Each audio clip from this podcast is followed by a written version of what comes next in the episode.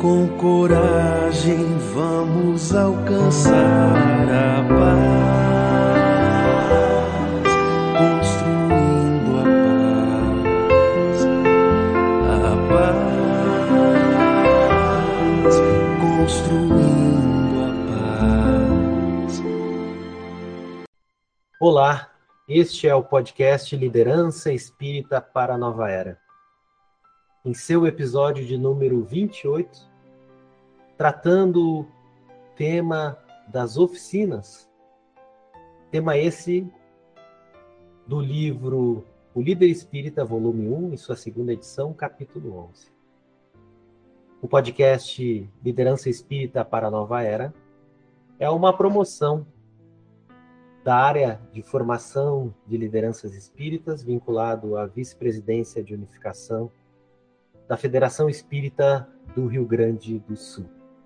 Dando início ao nosso episódio do podcast Liderança Espírita para a Nova Era, convidamos a nossa querida amiga, irmã Carolina Reis, para a leitura da página Na Educação Cristã, do livro Doutrina e Aplicação, por André Luiz, psicografia de Francisco Cândido Xavier.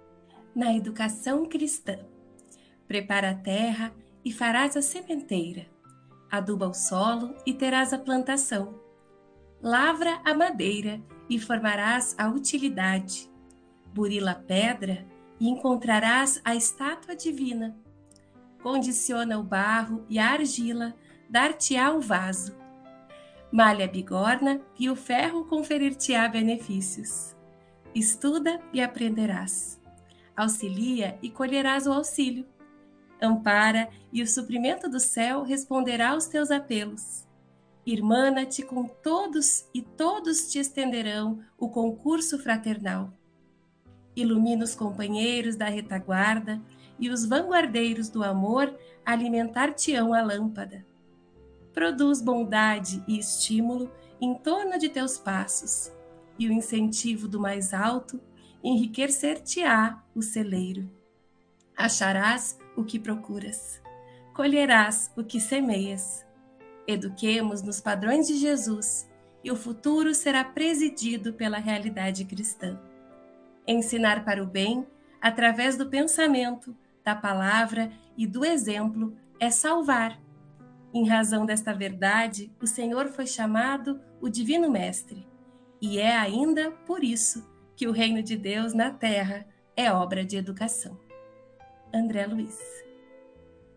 Convido aos queridos amigos que tragam as primeiras saudações antes de iniciarmos esse episódio Oficinas. Olá, amigos e amigas que nos escutam, que compartilham conosco do desejo de aprendermos, de desenvolvermos as competências para a liderança cristã, para o exemplo do nosso Mestre Jesus. É com muita alegria que nós compartilhamos as reflexões dessa noite, o fruto do trabalho coletivo, que nós partilhamos esse desejo de aprender e o instrumento abençoado que as nossas oficinas de trabalho são para os nossos corações. Olá, pessoal! Então, muito contente de estar aqui conversando sobre essas nossas oficinas do programa de formação de lideranças. É, espero que a gente tenha um bom momento em conjunto. Olá, amigos. Gratidão pela oportunidade de estar aqui participando desse precioso momento. Amigos, é com muita alegria que nós estamos aqui para mais uma etapa de aprendizado em torno do nosso programa de formação de lideranças. Que seja um momento muito profícuo e muito feliz para todos nós. Queridos amigos, nós, nesse episódio Oficinas, trazemos o capítulo 11 do primeiro volume da obra O Líder Espírita, em sua segunda edição, que trata do tema das oficinas. Neste capítulo, temos em sua introdução, para facilitar o nosso trabalho nos centros espíritas e órgãos de unificação, temos como recurso pedagógico uma ferramenta atual e importante que auxilia no desenvolvimento da capacitação de trabalhadores, as oficinas. A proposta de trabalho em oficinas se apoia no método andragógico, a fim de cativar o adulto e construir o conhecimento adequado ao seu momento vivencial no movimento espírita, convidando-o a assumir a responsabilidade plena pelos resultados obtidos e a descobrir, junto com o facilitador, o melhor caminho para a sua atuação. Portanto, oficina não é painel, não é minicurso, nem jornada.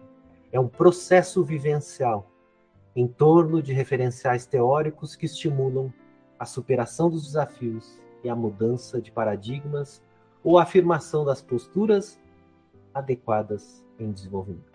Portanto, neste episódio, iremos tratar dos fundamentos apresentados em torno do tema das oficinas que estruturam o programa de formação de lideranças espíritas. Iremos ver o histórico lindo, precioso deste programa de formação de lideranças espíritas, as oficinas, como estão estruturadas, os princípios da andragogia, o conceito do CAVE. Traremos igualmente o tema da pandemia e os desafios apresentados com a restrição dos encontros, com a execução das oficinas no formato presidencial e a criação do grupo de trabalho de transposição dos módulos do Programa de Formação de Lideranças Espíritas para o formato EAD, o impacto na rede federativa e no plano de atividades federativas, o PAF, o resumo das atividades deste grupo de trabalho de transposição das oficinas para o formato EAD, a colheita dos resultados com a execução das oficinas no plano de atividades federativas do ano de 2021 e, igualmente, a ampliação do programa para além fronteiras. Portanto, iniciando essa nossa primeira rodada de perguntas, onde iremos aprofundar esses temas, convidamos a nossa querida amiga Almerinda Terezinha de Souza, conhecida de todos nós como a nossa querida Tereca, para nos trazer um pouco da história, essa linda história do programa de formação de lideranças espíritas na nossa Federação Espírita do Rio Grande do Sul. Em primeiro lugar, gratidão imensa por poder participar desse podcast Liderança Espírita para a Nova Era. Respondendo à pergunta sobre a história do programa de formação de lideranças espíritas, diria que, para chegarmos ao programa, precisamos remontar as origens.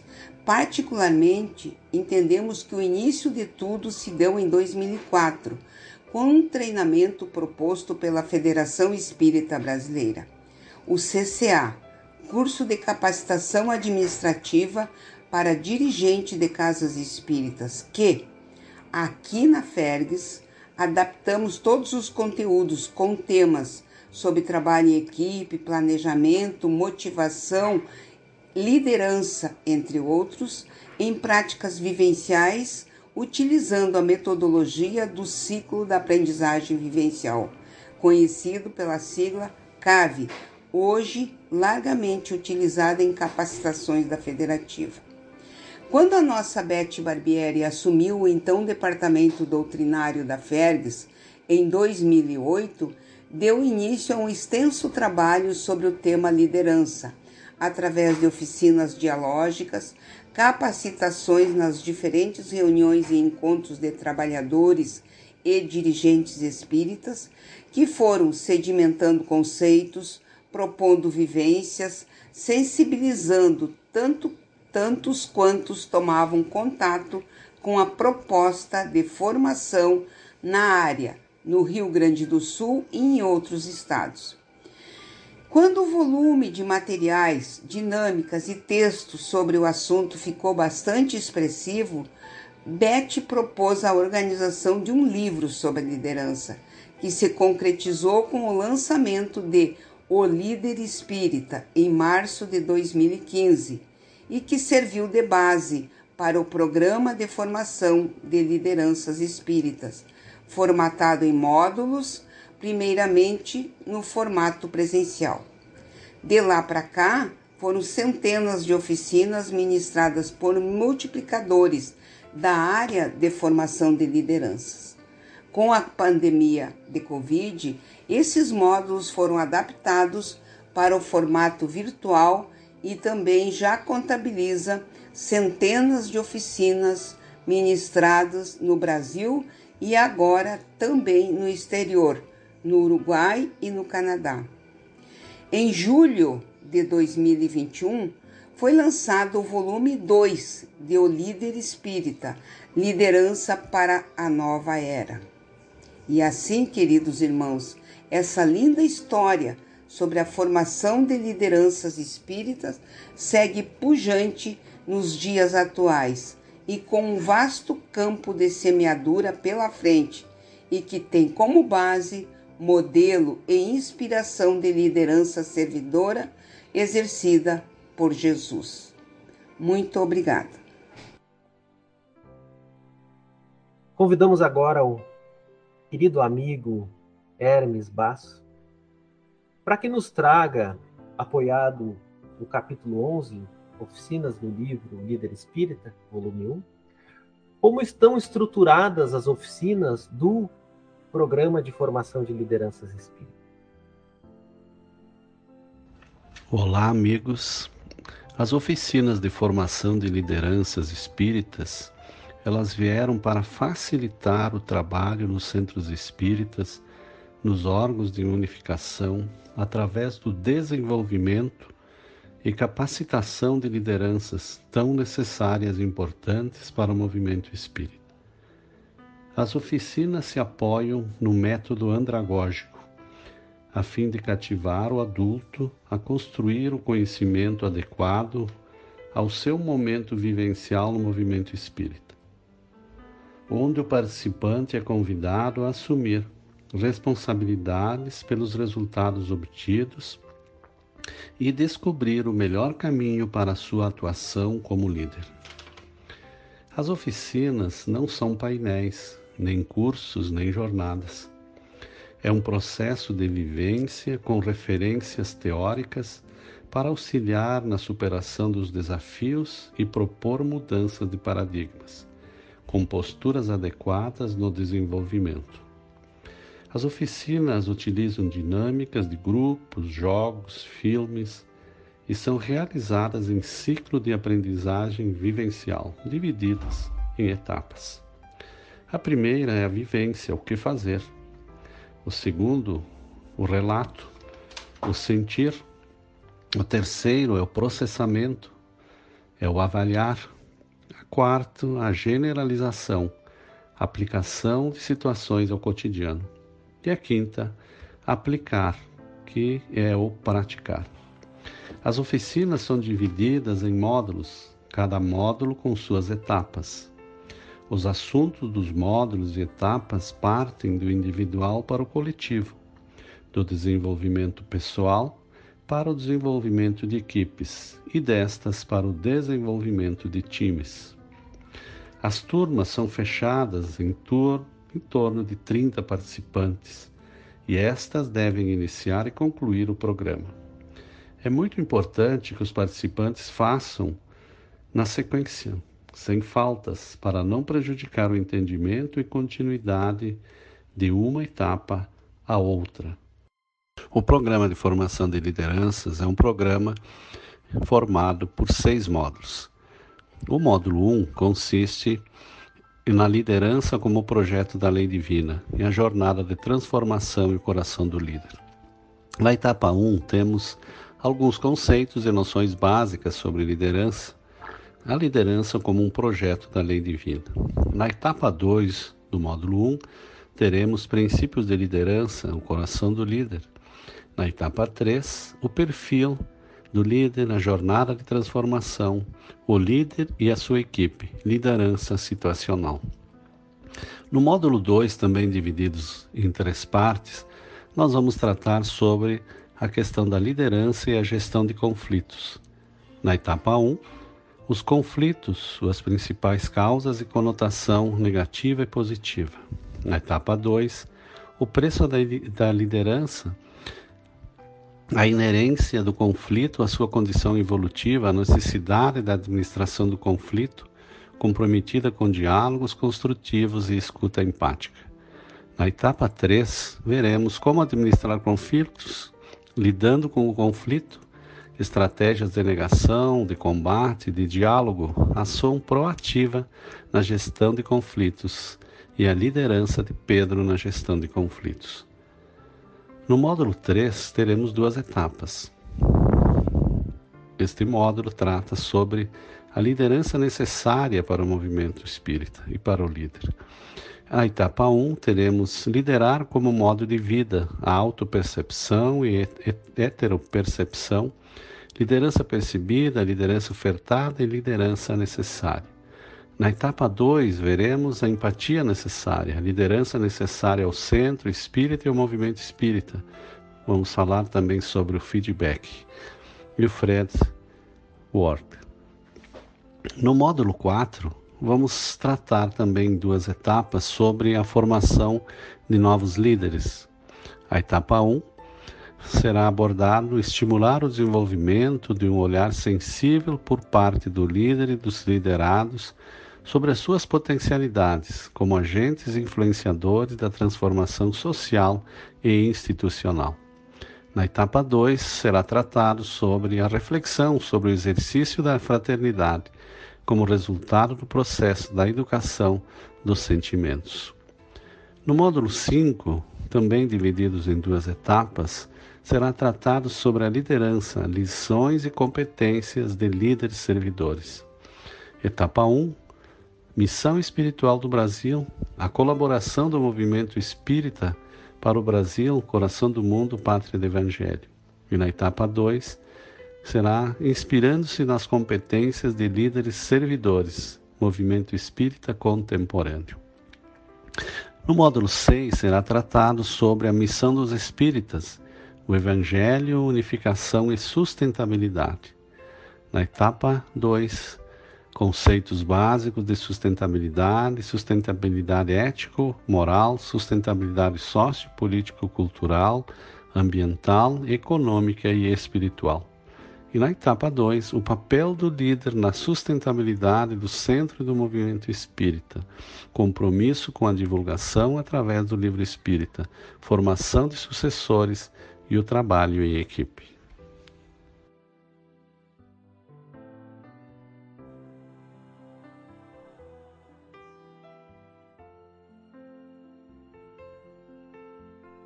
Adentrando nesse segundo momento nos temas relacionados ao princípio, os princípios da andragogia e o conceito de cave, convidamos o querido amigo, diretor da área de formação de lideranças espíritas, Vinícius Lima Lousada, para que nos traga, querido amigo, um pouco desses princípios da andragogia que norteiam as oficinas do programa de formação de lideranças espíritas. Portanto, querido amigo, a proposta de trabalho em oficinas, ela, ela se apoia no método andragógico. Tu poderia nos, nos trazer algo dos objetivos, em princípios desse recurso pedagógico? E principalmente, Vinícius, a sua conexão com a construção do conhecimento adequado ao seu momento vivencial no movimento espírita? Olá, meu amigo. Obrigado pela pergunta, ela é muito importante. Mas é importante também dizer que toda a proposta de formação de trabalhadores e lideranças espíritas no âmbito do movimento espírita deve nutrir-se das concepções filosóficas da doutrina que abraçamos. O Espiritismo vê o indivíduo como um espírito reencarnado, com aprendizagens pregressas que vão ao nível de outras existências, com possibilidades abertas rumo ao infinito ante a lei do progresso que nos coloca em circunstâncias em que nós vamos aprendendo a ser mais, desenvolvendo nossos potenciais, florescendo as condições mais elevadas do ser integral. Toda a atividade educativa no movimento espírita visa o desenvolvimento integral do ser. A sua evolução no âmbito da educação dos sentimentos, o seu desenvolvimento intelectual e a aprendizagem das atividades pertinentes e práticas do movimento espírita e do centro espírita. Aí contemplamos aquela compreensão de Johann Henrique Pestalozzi de que é necessário educar de uma perspectiva integral mente, coração e mãos. E a andragogia dialoga muito positivamente com a doutrina espírita, porque o espiritismo, ao olhar para o adulto, vê nele ainda um espírito reencarnado, capaz de aprender sempre, sujeito às circunstâncias que vive, mas dotado de livre-arbítrio, de escolha, podendo, nas circunstâncias em que se move, construir a sua própria trajetória com autonomia moral, que aliás também era a perspectiva de Pestalozzi.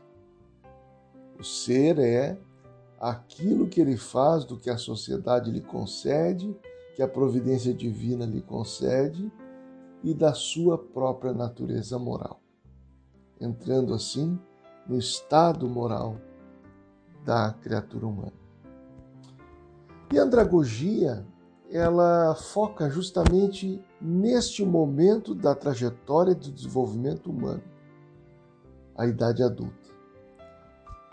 E na idade adulta, é preciso considerar alguns aspectos para que alguém se envolva em algum processo educativo, de treinamento, de desenvolvimento pessoal. A programação proposta para a formação de lideranças considera os princípios da andragogia, entre eles. Primeiro, a necessidade. O adulto precisa saber por que, que tem necessidade de aprender algo, se aquilo é útil à sua atividade, à sua agenda, à sua atuação no mundo. Também toda a proposta abrange de maneira transversal um convite ao autoconhecimento. O autoconhecimento é um outro princípio. O adulto necessita entender dessa relação interdependente entre ele e o outro, a sua atuação, no nosso caso, no movimento espírita e o seu crescimento espiritual. Ele precisa identificar a relação entre o que faz e a finalidade última da sua existência, que, segundo a doutrina espírita, é evoluir do ponto de vista moral e intelectual. É bom lembrar também que o adulto tem experiência, tem jornada, como espírito imortal. Então a gente já vê que não há aparentes oposições entre pedagogia e andragogia. A educação de adultos é um campo mesmo da pedagogia, enquanto ciência da educação. Mas voltando à questão da experiência, tem que se considerar sempre que aquele trabalhador que adentra a um programa de formação não surgiu ontem, não acordou hoje para as tarefas ele tem uma trajetória com saberes muito pertinentes à tarefa, outros talvez nem tanto. E vai ser convidado, provocado a construir outros saberes a partir da base que ele já tem. A educação de adultos também preconiza o princípio da prontidão. O adulto, ele tem prontidão de aprender as coisas, mas para isso ele precisa identificar a conexão daquilo que é proposto numa oficina, num treinamento qualquer, com especialmente a sua vida diária. Em nossos treinamentos de formação de lideranças, nós buscamos, com os limites que muitas vezes pode impor o ambiente virtual neste momento pandêmico, quase pós-pandêmico que estamos vivendo, mas se procura sempre relacionar aquilo que está a ser proposto em uma oficina, em um treinamento, com o que os indivíduos estão vivenciando, no nosso caso, no processo de formação da sua liderança ou da sua autoformação enquanto liderança nas atividades que desenvolve como trabalhador do movimento espírita, do centro espírita, portanto. Na educação de adultos, toda proposta parte de uma orientação, de uma intencionalidade pedagógica. Tudo tem objetivo muito claro, pertinente ao programa, pertinente às competências que se quer desenvolver, os saberes e as habilidades que se espera que os indivíduos conquistem no trânsito por esse programa. E é claro que essa orientação está sempre relacionada com a vida, com o desenvolvimento pessoal e espiritual dos indivíduos. Um outro aspecto não menos importante na educação de adultos é a motivação para a aprendizagem, ou mobilização, se quisermos. Aqui não é uma proposta de uma motivação, de uma animação sem raciocínio. Muito pelo contrário. A motivação para o adulto passa pela compreensão do que está sendo proposto, da finalidade daquilo, do aproveitamento disto no âmbito de uma agenda hiperativa com as atividades que a vida adulta acaba por envolver os indivíduos. Vimos aqui então princípios da andragogia, que, à luz da filosofia espírita de educação, à luz do que a doutrina espírita preconiza em torno do tema educação, está sendo desenvolvido no programa de formação de lideranças espíritas.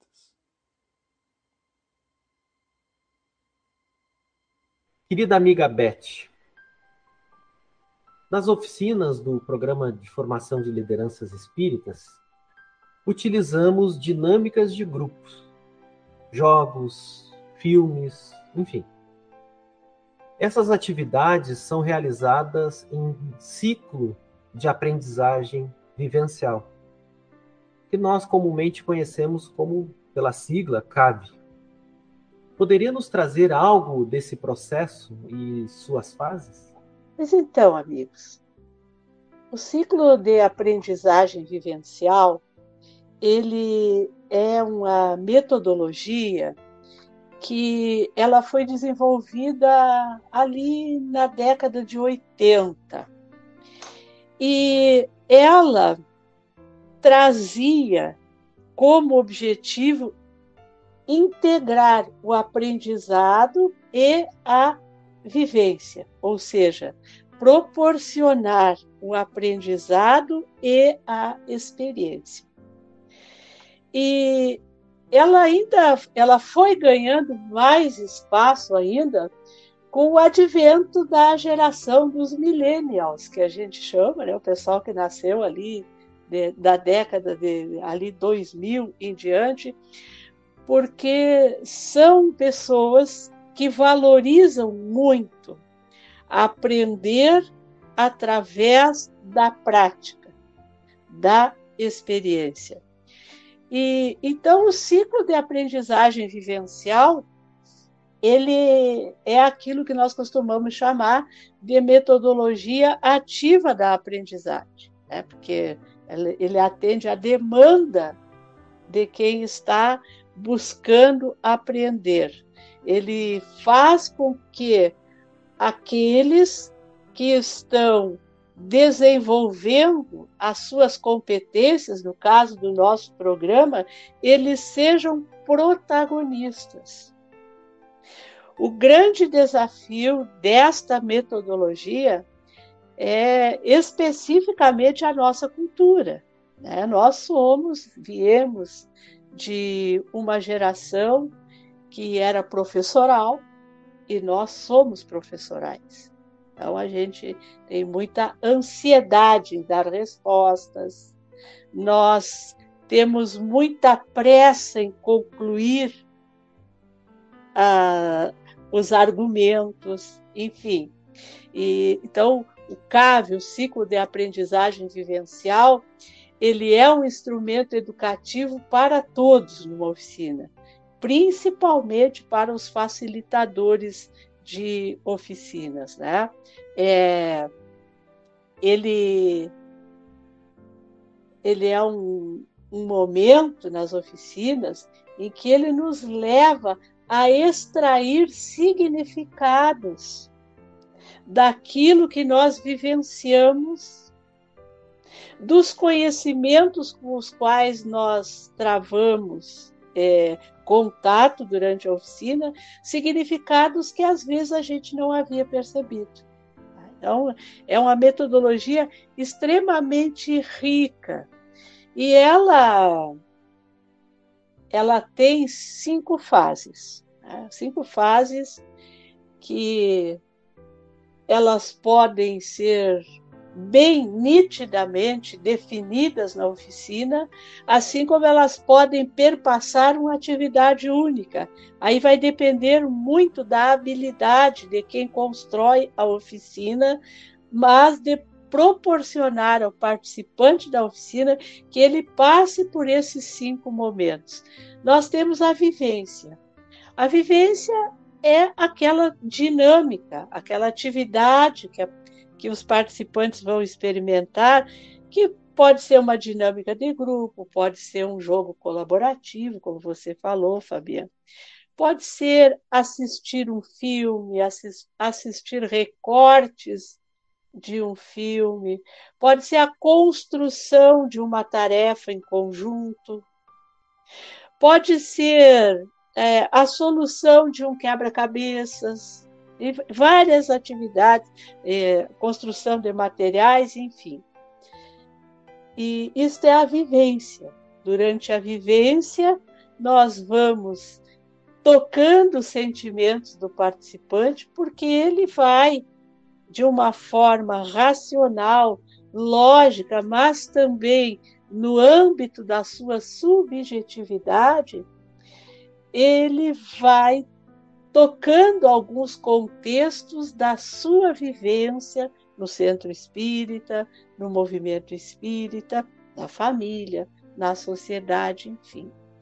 Concluída essa primeira etapa, o que, que o participante é convidado a fazer? A observar como foi o seu desempenho e o desempenho daquele grupo no qual ele está inserido naquela vivência.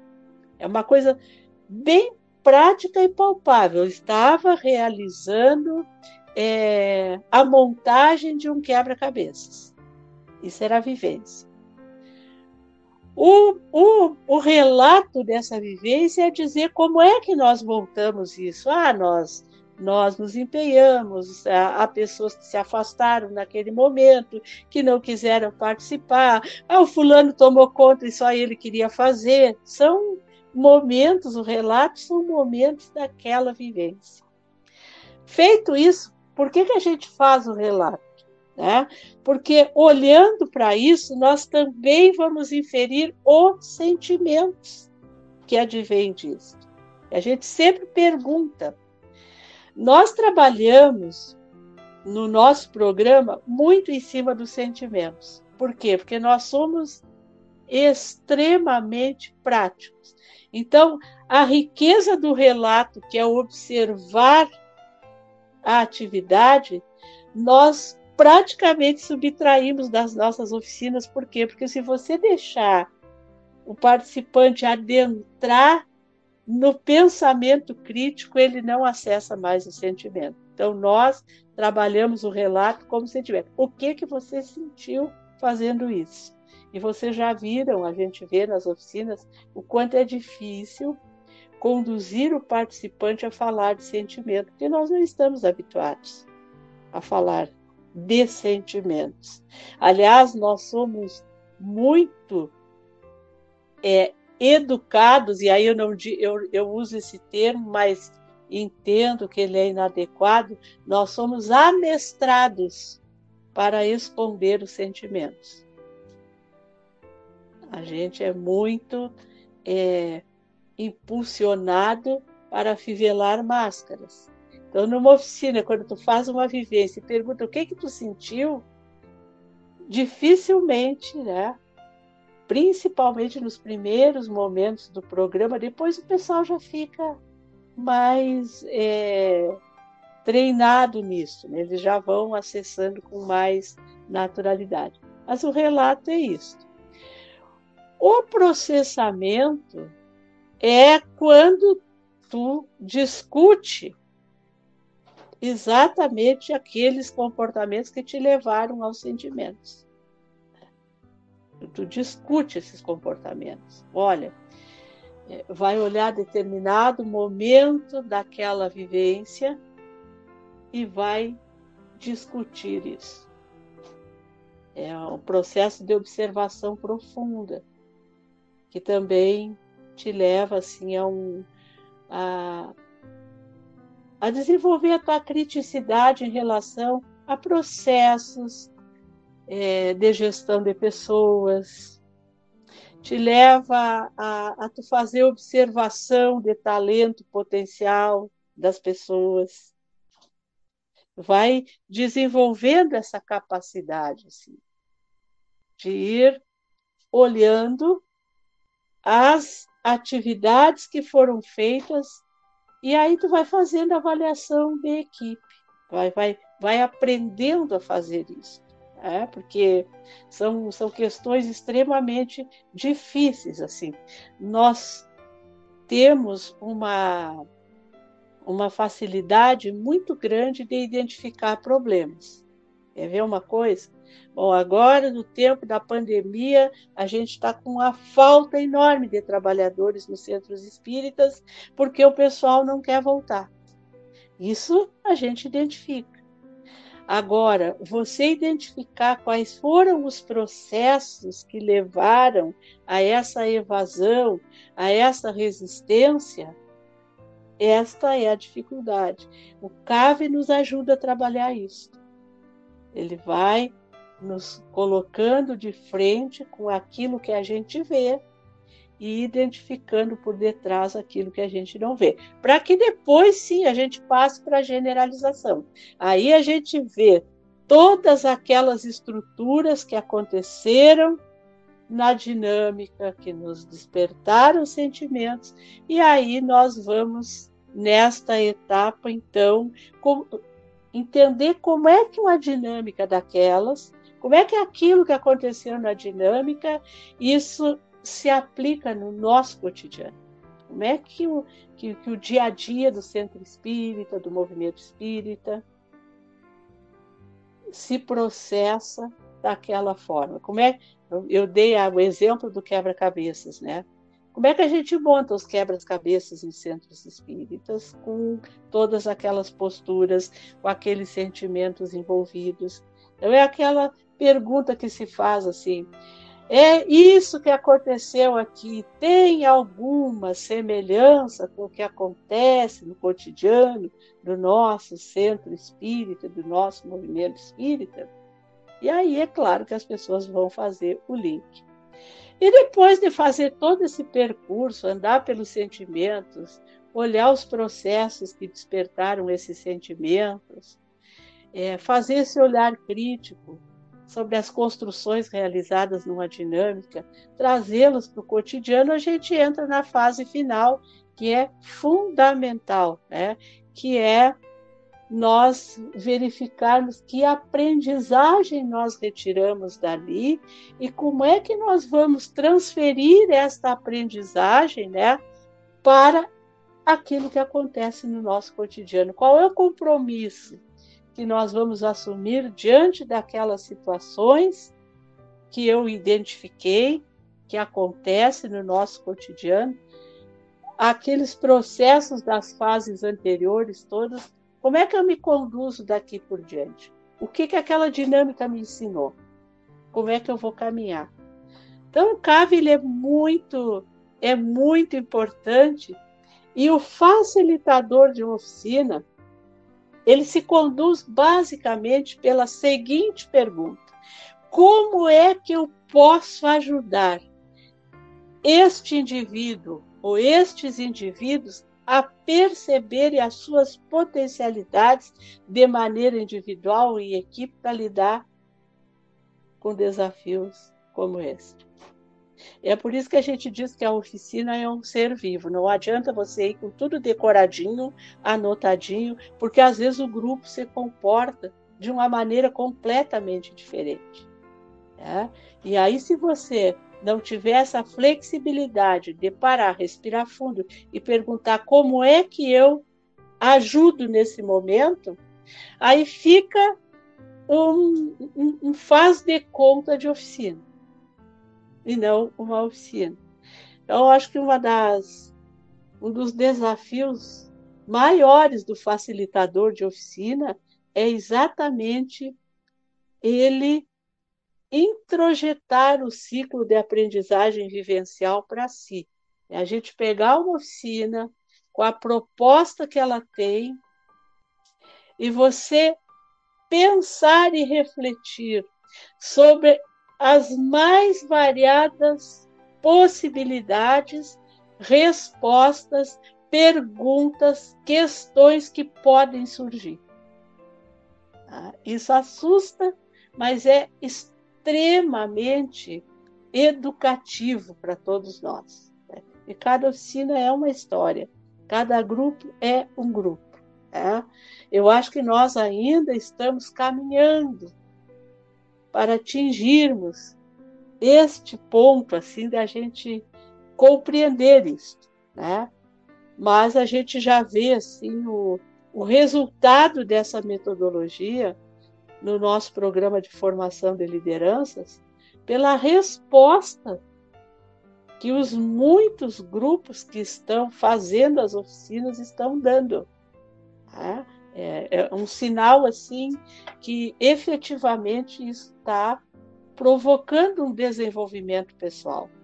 E também o programa de formação de lideranças, ele tem algumas ferramentas que nos permitem trabalhar, mas ele é basicamente desenvolver o líder, né? É tornar alguém um líder servidor, porque a partir daí ele vai acessando todos os conhecimentos, desenvolvendo habilidades e tomando as atitudes necessárias. É, em, em, poucas, em poucas linhas, porque o CAV é muito rico, né?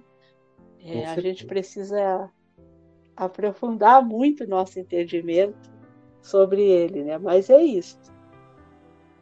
E é importante, com certeza, essa tua fala relembrando os princípios, o processo e as fases do ciclo de aprendizagem vivencial, no nosso caso, pode compor, e certamente vai compor pela nossa equipe de edição do nosso podcast, um corte que nos possibilite constantemente revisitarmos o conceito do CAD. Isso é muito importante, principalmente para os facilitadores do programa de formação de liderança, constantemente revisitar esses processos, essas fases, porque a Beth comentou de maneira muito lúcida.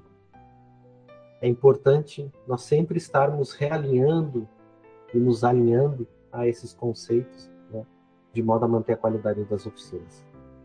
Pois eis que chega o ano de 2020 e com a pandemia da Covid, para aqueles que nos escutam no presente, mas para aqueles igualmente que nos escutarão no futuro, o ano de 2020 nos trouxe a pandemia da Covid e as restrições impostas pelas normas sanitárias, das restrições para os encontros presenciais. E as nossas oficinas do programa de formação de lideranças sofreram igualmente com essa impossibilidade.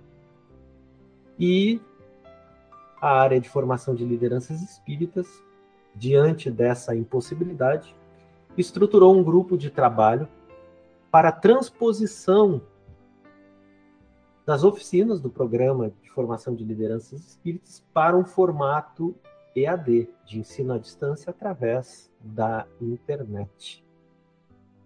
Então, uma oficina que presencialmente foi estruturada pensando nos princípios andragógicos, uma oficina eminentemente vivencial, estruturada sobre o CAV. Este grupo teve o desafio de, ao longo do ano de 2020, estruturar a conversão ou a transposição desses módulos para o formato EAD. Isso explica igualmente uma prestação de contas aos seguidores do podcast Liderança Espírita para a Nova Era, pois os esforços, as atividades deste projeto, deste grupo de trabalho, impossibilitaram que pudéssemos manter a agenda de gravações do nosso podcast. Portanto, nós iremos, neste momento, apresentar, na forma de prestação de contas, todo o trabalho, todas as atividades desse grupo que se formou para essa transposição. E a primeira pergunta eu gostaria de fazer para o querido amigo Maicon Amarante, coordenador da Rede Federativa da Vice-Presidência de Unificação da Federação Espírita do Rio Grande do Sul. Querido amigo, poderia nos trazer um breve histórico do cenário de pandemia em 2020 e como foi para a rede federativa a inviabilização das oficinas presenciais, principalmente para a execução do plano de atividades federativas, o nosso PAF, e os desafios de migração, de transposição das oficinas para um formato EAD como alternativa para o movimento espírita? Ótima pergunta, meu amigo. Muito obrigado pela oportunidade de compartilhar com os nossos amigos os aprendizados que a área de formação de lideranças, em especial nesse período da pandemia, nos proporcionou. É com alegria e gratidão que nós nos encontramos aqui mais uma vez. O plano de atividades federativas da nossa FERGS, ele contempla atividades, treinamentos, que serão realizados no movimento espírita no ano seguinte à sua execução. Então, nós começamos a organizar as atividades um ano antes. No caso da pandemia, em 2020, as atividades daquele ano foram programadas ainda em 2019, uma etapa que nós concluímos no Conselho Federativo Estadual do mês de novembro daquele ano. Primeiramente, os órgãos de unificação as uniões, os CREs, eles identificam junto aos centros espíritas do Estado, num processo de diagnóstico, de ausculta, de diálogo, as demandas de treinamento dos seus trabalhadores ou para a formação de novos trabalhadores. E em seguida, essas solicitações são agendadas com as nossas áreas federativas para que no próximo ano possam atendê-las nos núcleos de treinamento e estudo que são atendidos em âmbito regional, quando nós temos centros espíritas da região, ou municipal, quando de uma união. E a sua execução ela se dá através dos multiplicadores que foram preparados pelas áreas, que são igualmente trabalhadores do nosso movimento espírita. E o nosso PAF, até aquele momento, ele era quase que totalmente presencial, com algumas atividades bem pontuais de apoio que eram realizadas em ambientes virtuais de aprendizagem. Mas aí veio a pandemia e com ela a necessidade do distanciamento social, a dificuldade do deslocamento dos multiplicadores, enfim. Portanto, lá em meados de março, no dia 15, os agendamentos para o restante do mês, daquele mês de março, foram suspensos. E esse período de suspensão ele foi se ampliando na medida em que a pandemia avançava, de modo que no final das contas todo o ano de 2020, 2020 acabou tendo as suas atividades presenciais canceladas. E nós tivemos ainda todo o ano de 2021 com sem atividades presenciais e isso também deve ser assim ou quase na sua totalidade assim no ano de 2022. Alguns números do PAF em 2020 para a gente ter uma ideia do impacto. Os números são pobres para traduzir o momento que nós vivemos, mas eles ajudam a compreender o tamanho do desafio que nós enfrentamos. Para 2020, a área da formação de lideranças agendou 106 treinamentos, aproximadamente um terço dos agendamentos de toda a federativa. É um número bem expressivo. E de 1 de janeiro de 2020 até a suspensão do PAF, na metade de março, apenas 9% desses treinamentos foram concluídos. Então veja, qual a, resposta necessária neste momento? Aqui vem um exercício de liderança. O exercício da liderança necessária. Compreender os desafios do momento, a situação que se, se põe, que se coloca. No entanto, identificar não só o desafio, mas as oportunidades e manter o foco na solução, o que é ainda mais importante. Então nós pensamos, não é possível ficar sentado esperando as coisas voltarem como eram antes, ou como muitas vezes nós ouvimos dizer, voltarem ao normal. E os desafios eles foram imensos. Como nós vamos atender estes 106 treinamentos ou parte disso agora, sem a possibilidade de realizarmos estes treinamentos no formato presencial. Então houve uma necessidade de organizar esses treinamentos para o formato virtual e por isso foi composto um GT, um grupo de trabalho dentro da área que pudesse pensar esses treinamentos e reorganizar metodologicamente aquele conteúdo, aquele material, aquela proposta que nós já tínhamos para os encontros presenciais. Transpor a metodologia presencial para o virtual. E os desafios, meu amigo, como nos perguntaste, foram muitos. Nós nos perguntávamos qual a capacidade de conexão dos nossos companheiros do movimento espírita. Que equipamentos tem? Qual será a capacidade da sua rede? Será que a internet é suficiente? Teremos adesão a esse novo formato?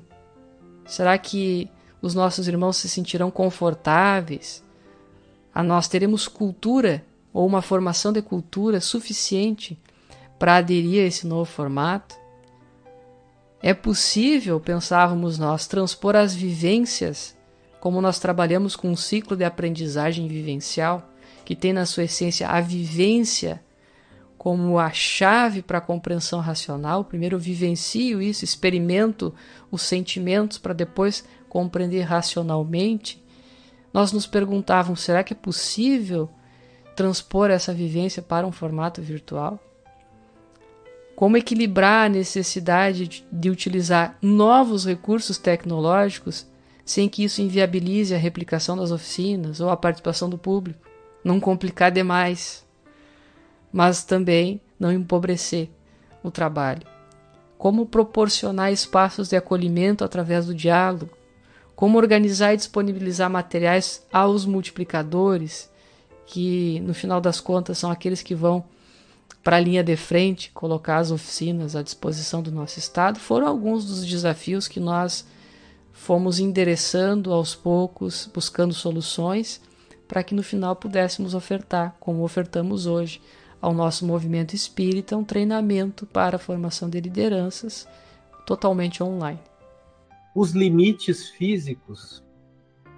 Querida amiga Juliana Farias, nossa secretária da área de formação de lideranças espíritas, e que teve um dos tantos papéis neste grupo de trabalho de transposição do, das oficinas do Programa de Formação de Liderança Espírita para o formato EAD, de acompanhar e registrar todas as atividades, deste grupo de trabalho. Querida amiga, poderia nos trazer um resumo das atividades deste grupo de trabalho?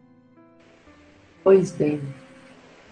Então, esses últimos dois anos, né, de 2020 e 2021, agora foram de muito trabalho, tanto para tanto da equipe de voluntários desse GT, mesmo aqui desse grupo de trabalho, quanto dos multiplicadores da nossa área. Né? Então, nós vamos tentar traçar um panorama desse percurso de transposição das oficinas presenciais para as oficinas virtuais aqui.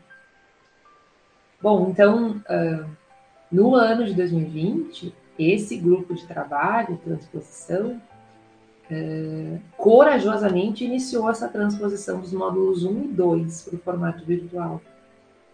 Uh, e esse começo, assim, foi um desafio significativo, né? De muito diálogo, muita incerteza em relação à proposta, né? Como que nós deveríamos seguir.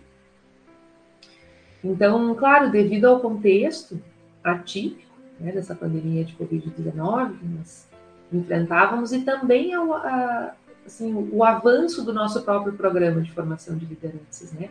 Que demandava, assim, um aprofundamento nas temáticas, assim, já característico de um programa, né, que, que já não é mais um bebê, como a gente se refere, que já está amadurecendo, né? Então, nós acabamos fazendo essa transposição dos módulos, dos primeiros dois módulos, o módulo 1 e o módulo 2, em três etapas. Então, uh, Nesse ano de 2020, esse grupo aqui, esse GT, esse grupo de trabalho transição, transpôs as primeiras seis etapas do nosso programa. Então, o módulo 1, etapas 1, 2 e 3, e módulo 2, etapas também 1, 2 e 3. Além disso, esse grupo aqui também treinou as turma, a turma de em torno de 50 multiplicadores para que eles pudessem, posteriormente, conduzir essas oficinas online. Então, uh, aqui alguns dados assim de, né, de, trabalho. Esse grupo de trabalho, então, uh, se reuniu por 12, fez 12 reuniões de equipe entre agosto e novembro de 2020, com um total de 18 horas de trabalho síncrono, sem contar, assim, as horas de dedicação assíncronas de cada voluntário, né, de cada trabalhador. E nós percebemos que para conseguir treinar os multiplicadores da área de formação de liderança, era necessária uma flexibilização nas nossas agendas. Portanto, cada final de semana de treinamento dos multiplicadores contou com o desenvolvimento da mesma etapa, tanto na sexta à noite quanto no sábado de manhã, sábado à tarde, desculpa. Permitindo assim que o multiplicador pudesse escolher qual o dia do treinamento que encaixasse melhor na sua agenda, na sua própria agenda. A duração de cada etapa de treinamento, considerando que nós precisávamos fazer falas sobre bastidores, né, falas sobre condução de oficina, a duração de cada treinamento era de 3 horas e 30, 3 horas e 30 minutos. O que significa, se a gente fizer o cálculo, que essa equipe aqui, esse grupo de trabalho, conduziu 42 horas de treinamento online para os multiplicadores só no ano de 2020. É muita coisa. Né? É, nós nos preparávamos aqui para compartilhar esses dados com os amigos e, e, quando a gente olha esses dados todos assim compilados em conjunto, eu, eu me impressiono a quantidade de trabalho. Né? Porque tudo isso foi só no ano de 2020. Já no ano de 2021, esteve mais trabalho ainda.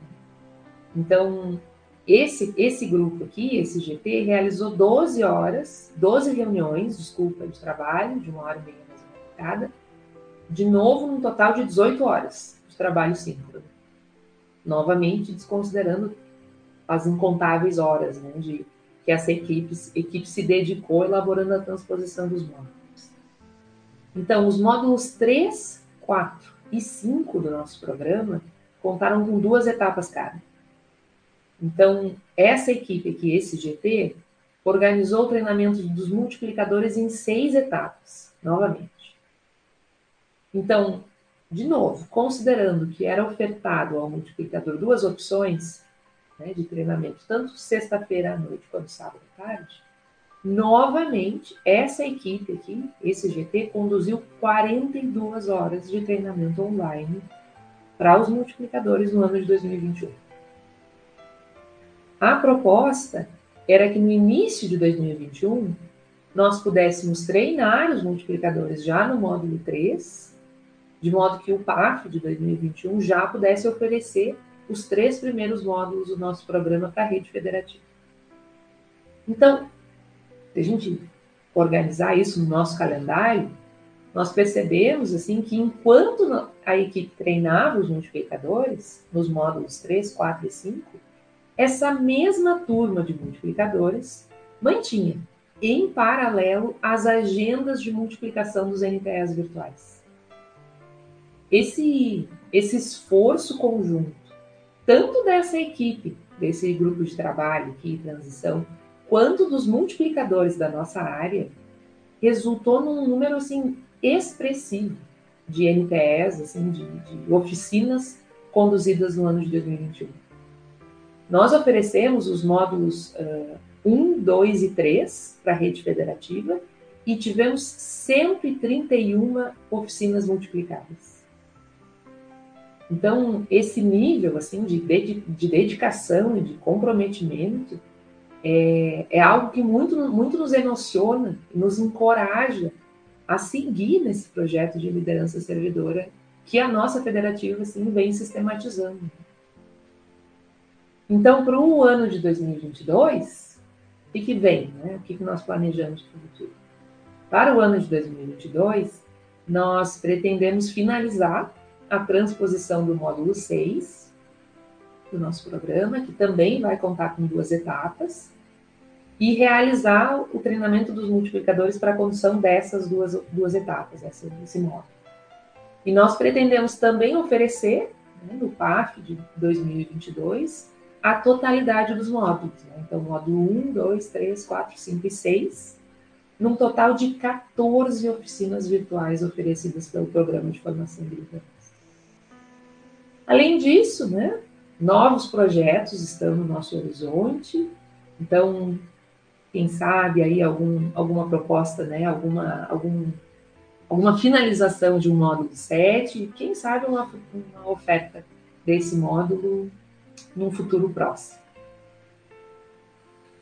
Bom, se o ano então de 2020 foi um ano de muitos desafios que a pandemia nos trouxe, e também um ano de plantio nessa estruturação, reestruturação para adaptar as oficinas do Programa de Formação de Lideranças Espíritas para o formato EAD, o ano de 2021, já com algumas pinceladas da nossa secretaria, através da Juliana, foi um ano de colheita. Então, nós convidamos a nossa Carolina, amiga que é a vice-diretora da área de formação de lideranças espíritas, para que fale não só dos números, esses números da quantidade de oficina, mas também esses resultados visíveis, os relatos, tanto dos multiplicadores que foram foram igualmente convidados a, a se adequarem o seu projeto de facilitação para as oficinas do formato ED, mas igualmente daqueles que participaram, né, esses relatos, né, essa avaliação qualitativa. Sob a nossa nova perspectiva de uma oficina, agora realizada no ano de 2021, totalmente no formato online EAD. Então, amigo, eu gostaria de iniciar, antes de responder a tua pergunta, queria falar da emoção que a gente sente a ouvir os relatos da Juliana, da nossa amiga que trabalha na coordenação do grupo da, que, que, atua na secretaria da área, mas que é integrante do GT, né, que participou dessas horas conosco. E, e é uma emoção assim, porque nós sabemos que de nós temos muito pouco para contribuir, mas quando nós nos colocamos nesse, nessa, nesse trabalho coletivo, é bonito ver os, os frutos do nosso esforço, né? da, do coração cativado para a importância do, do programa e desse esforço de autoliderança que nós podemos empreender para vencer as nossas as nossas montanhas, né, os desafios que cada um de nós teve e ainda tem, e, e colocar minimamente os nossos instrumentos nessa direção. Então é muita gratidão que a gente identifica ao ouvir esses números, né? Eu, eu notei aqui nos nossos corações esse, essa emoção. E naturalmente, os frutos, eles realmente, né, eles são sazonados e eles chegam para fortalecer nosso, nosso trabalho. Como a Juliana trouxe, nós já aplicamos né, 131 oficinas no ano de 2021 e foi muito impressionante o resultado das nossas avaliações, porque nós temos é, esse um dos princípios da nossa federativa, é conduzirmos uh, instrumentos de avaliação que nos possibilitem orientar as nossas ações, redirecionar os nossos rumos. E nós temos então instrumentos de avaliações que nos dão uh, muitos números também, assim, e, e que acalmaram um pouco os nossos corações para a demanda de, de compreendermos se o nosso movimento espírita gaúcho poderia acompanhar as oficinas com a demanda tecnológica que as oficinas online nos proporcionariam. E foi, essa foi uma grata surpresa. O trabalho em conjunto, né? Aqueles que têm um pouquinho compartilham, apoiam, auxiliam, aqueles que têm mais dificuldade. E nós, desde o, o treinamento dos multiplicadores, já fomos colhendo a felicidade dos corações que iam acalmando a ansiedade em relação aos medos, aos desafios tecnológicos e pudemos colher, né? Tivemos essa experiência através dos números. Eu vou falar alguns números, porque a gente gosta, né? E a gente colhe eles para compartilhar, para nos orientar. Mas é importante nós, nós deixarmos claro que esses instrumentos, eles constam nos nossos relatórios.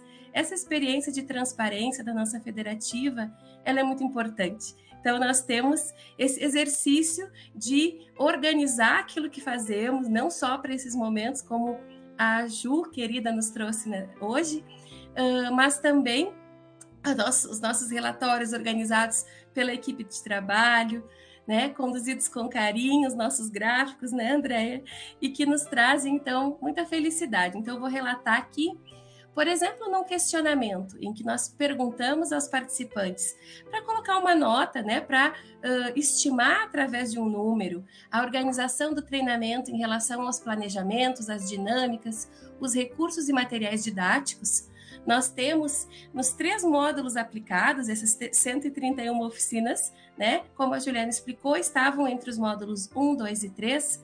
Nós temos dados de 85 a 90% de ótimos, e de 10 a 15% de bons. Nós não temos dados regulares nem uh, diferentes de bom e ótimo para essa questão.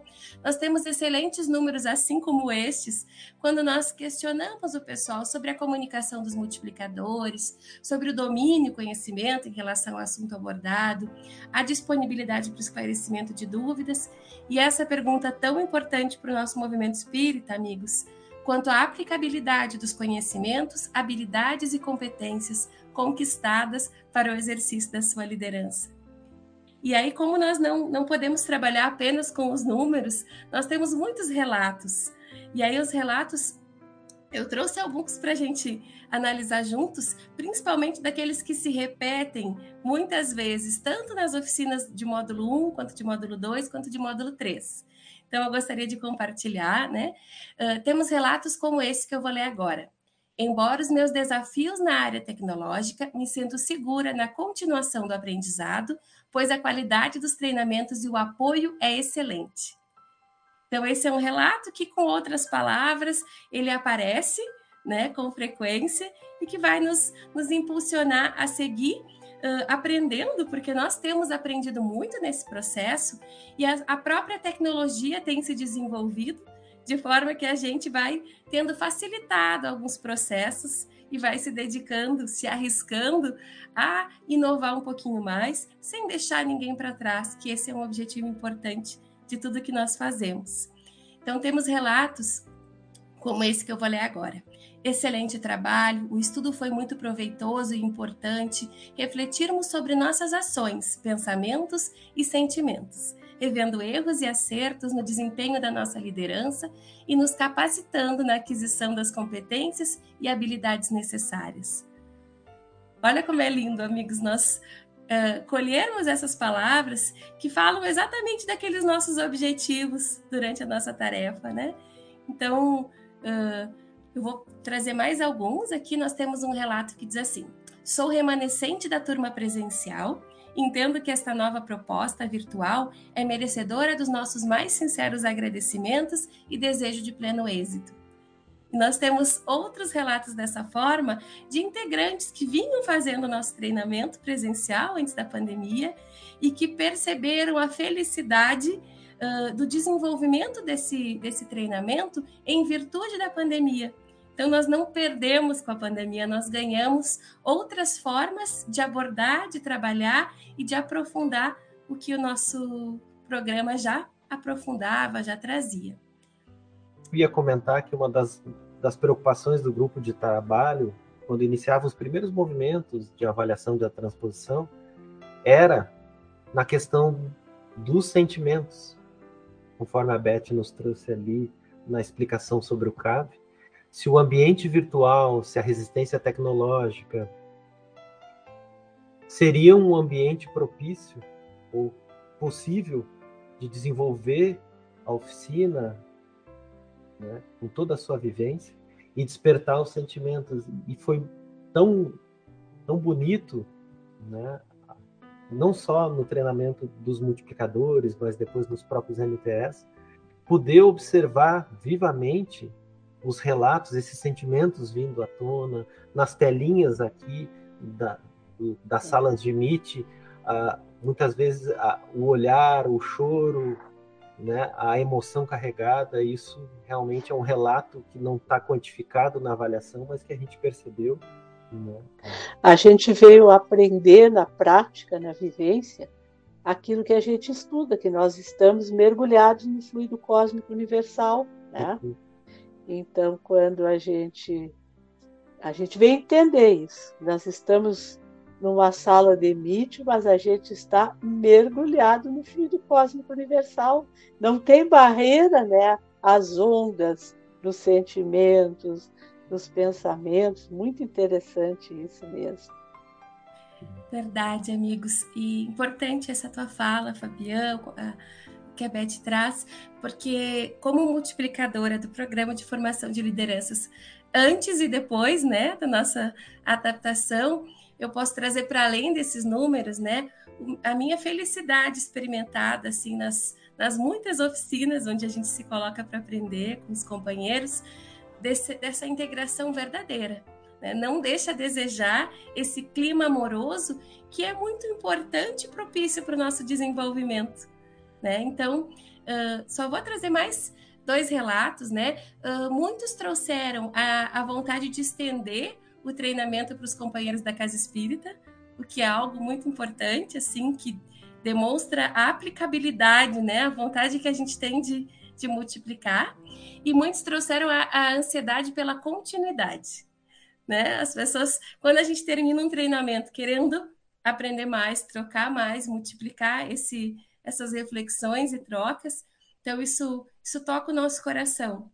Então, nós trazemos esses dados, que, como eu disse, estão mais uh, completos, porque são dados importantes para orientar, nortear a continuidade do nosso trabalho, mas principalmente são frutos sazonados desse esforço e que indicam que o nosso programa foi feito do movimento espírita gaúcho para o movimento espírita gaúcho, para atender às nossas demandas e continuar então uh, e continuará atendendo sempre que nós estivermos dispostos a servir assim. É importante a gente lembrar e ressaltar aqui que se a pandemia nos trouxe essa restrição presencial para as oficinas e levou ao esforço da criação de um grupo de trabalho que transpôs os módulos em etapas do programa de formação de liderança espíritas, num formato EAD online, das oficinas avançaram além fronteiras e viabilizaram o que antes ocorria, mas de uma maneira mais diminuta em função da necessidade de deslocamento físico dos multiplicadores para a aplicação dessas oficinas. E no formato virtual, essas barreiras caem. E nós tivemos muita alegria, eu gostaria, Carol, que tu trouxesse igualmente esse relato, ainda nessa colheita dos frutos no ano de 2021, daqueles NTEs virtuais que puderam ser realizados não só aqui pela proximidade física e integração no Conselho Regional Espírita, pela proximidade com os irmãos uruguaios, foi possível desenvolver um NTE virtual do Programa de Formação de Lideranças Espíritas com os irmãos do Uruguai, e agora está em andamento um NTE com os queridos confrades do Canadá. Se pudesse trazer algo dessas iniciativas que coroam esse esforço e que agora possibilita também essas atividades. Então, amigo, nós temos o nosso programa de formação de lideranças, tem um, um, um, braço, se é que a gente pode dizer assim, no nosso Conselho Federativo Nacional, que é importante nós trazermos, apesar de já termos um, um podcast que relata muito bem essa experiência, né, com os nossos amigos que têm desenvolvido. E, e então nós temos essa oportunidade de, alinhados com essas propostas de ampliação, de, de compreensão da, dessa tarefa, sem naturalmente impormos aqueles resultados que fazem sentido para nós, para outros contextos, mas para trocarmos e multiplicarmos apoiando os companheiros. Então, são dois casos de que nós estamos atuando de forma distinta.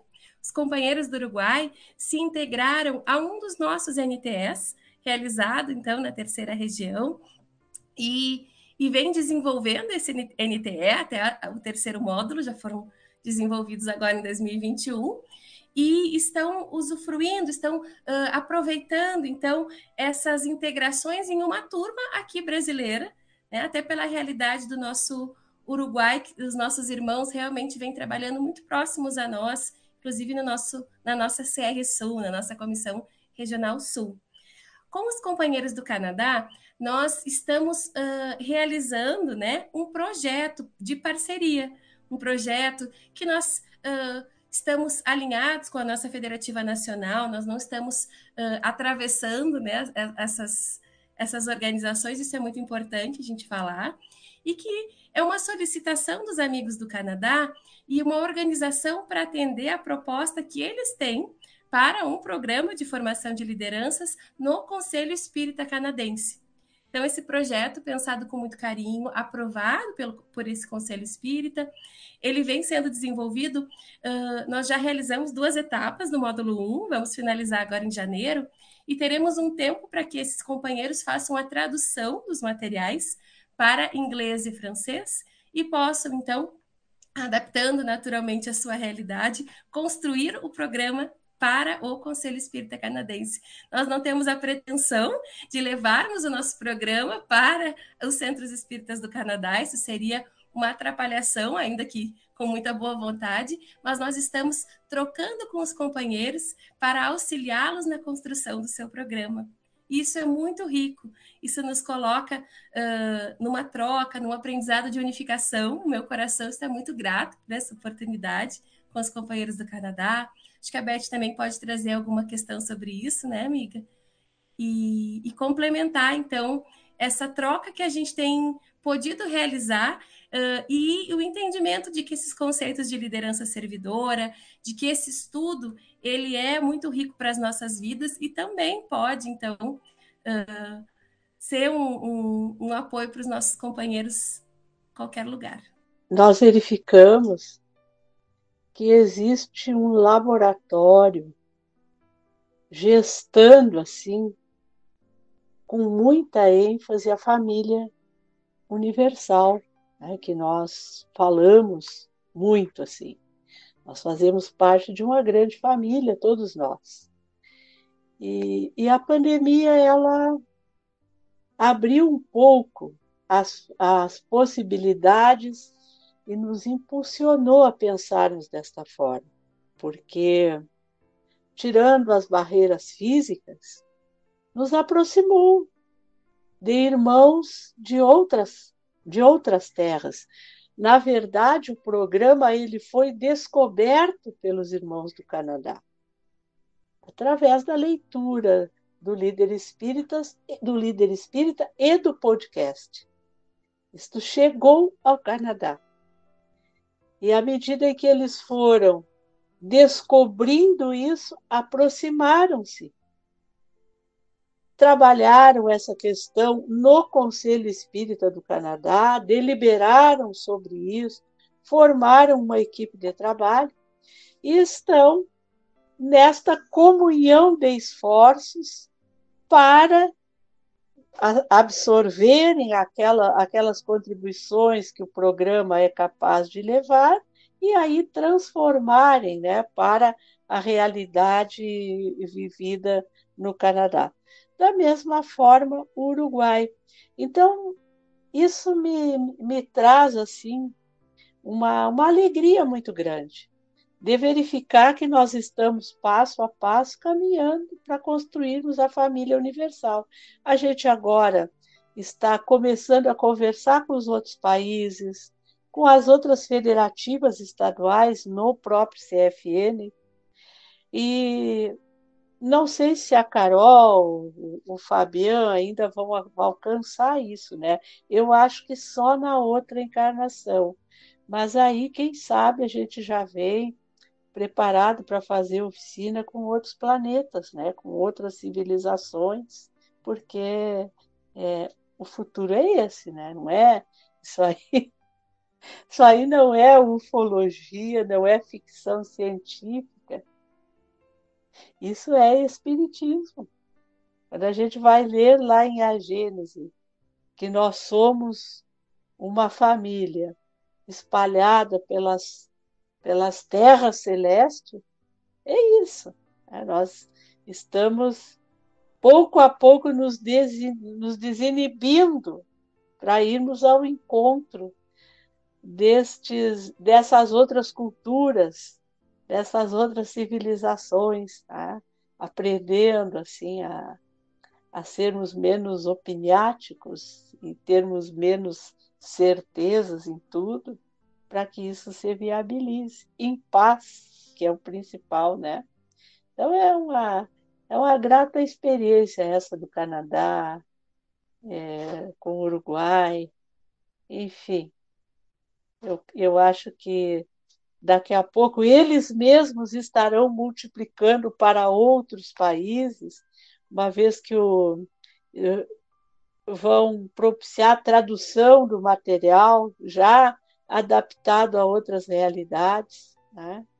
É, isso é muito bom. Maravilha. Bom, nos encaminhando ao término do nosso episódio, nós chegamos no nosso momento literário.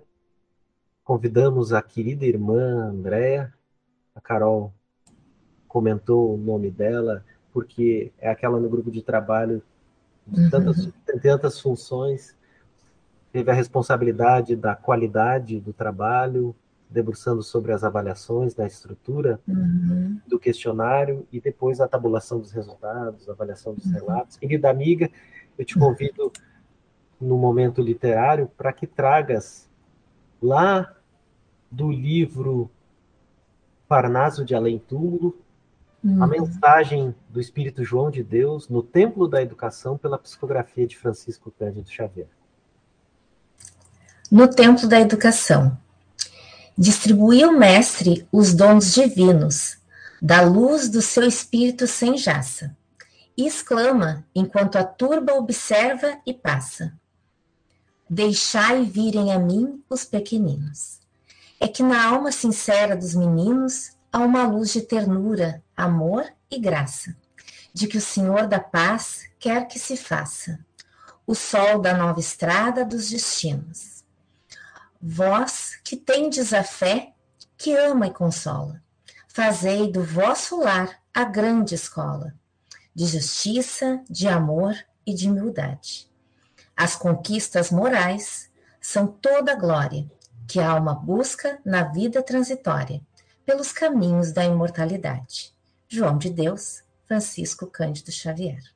Queridos amigos e amigas, nos encaminhando ao término do nosso mais um episódio do podcast Liderança Espírita para a Nova Era, o episódio número 28.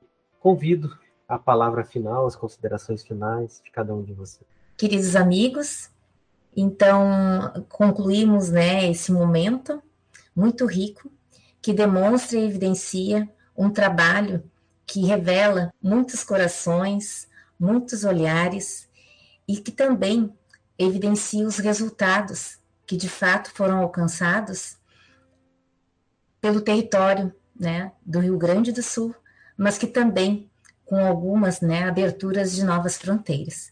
Então, gratidão pela oportunidade de estar aqui participando né, desse momento né, de confraternização, né, em que foram apresentados muitos resultados significativos de um trabalho que foi realizado com muito afeto e com muito amor por cada um de nós. Gratidão. Então, nós agradecemos a oportunidade, esse espaço para dialogarmos sobre esse projeto que é tão especial, assim, né, que toca tão profundamente os nossos corações. E gostaríamos assim de deixar um agradecimento muito, muito especial aos nossos, nossos multiplicadores da nossa área de formação de liderança.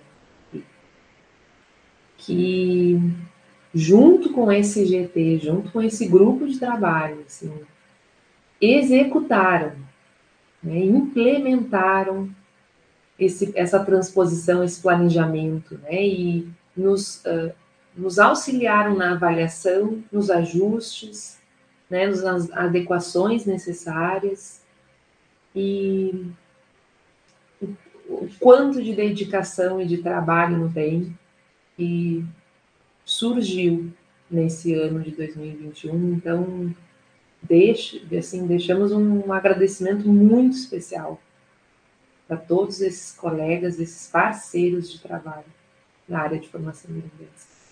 Então, nós deixamos aos amigos e amigas que nos acompanham, que têm multiplicado os conceitos de liderança através desse podcast, da leitura das, das obras do líder espírita, da vivência das oficinas, a nossa gratidão imensa, porque essa doutrina educativa, como dizia a nossa mensagem da abertura, tem nos propiciado o desenvolvimento dos nossos corações, através da liderança, do estudo, do trabalho, e o desejo, né, os nossos votos sinceros de que nós possamos juntos seguir avançando. Nós já temos mais de 140 oficinas agendadas para 2022, né, no nosso PFLE aqui no Rio Grande do Sul, e desejamos uh, que esse número siga multiplicando entendimento, reflexões, a nossa gratidão aos tarefeiros do nosso grupo de trabalho, da área de formação de lideranças, aos nossos multiplicadores, como muito bem lembrou a Ju,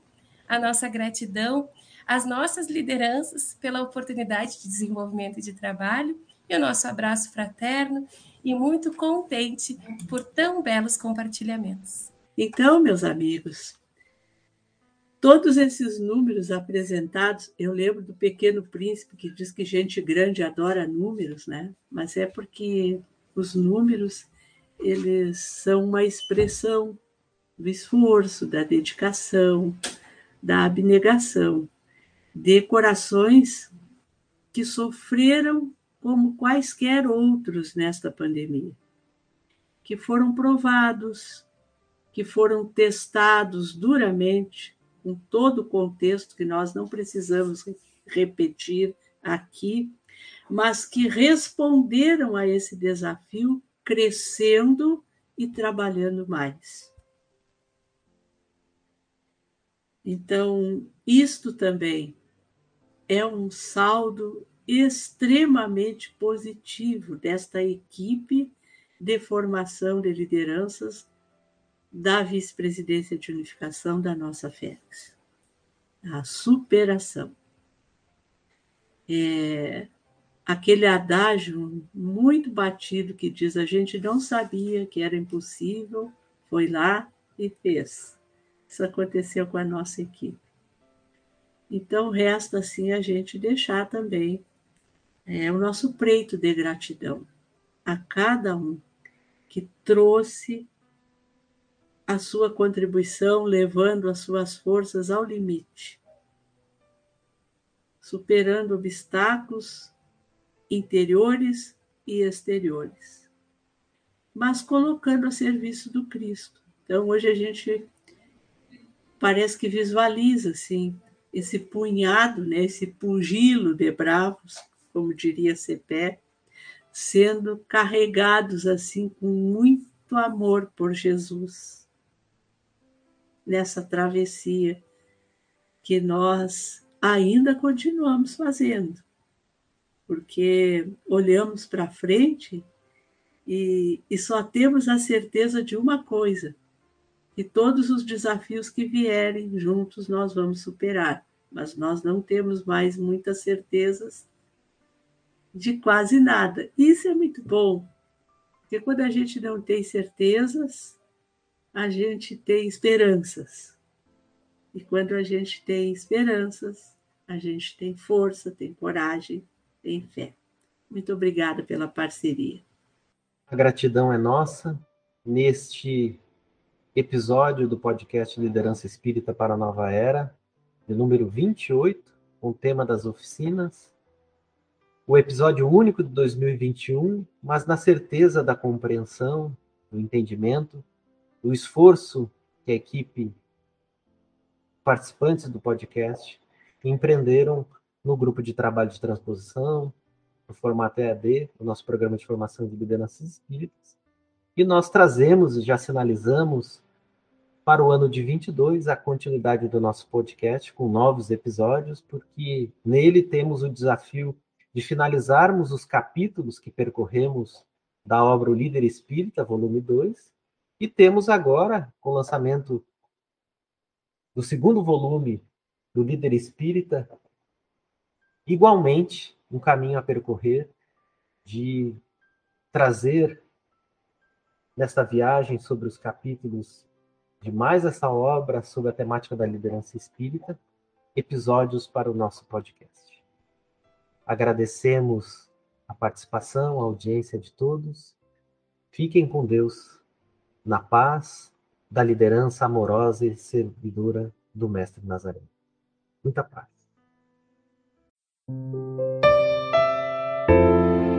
Com coragem vamos alcançar a paz,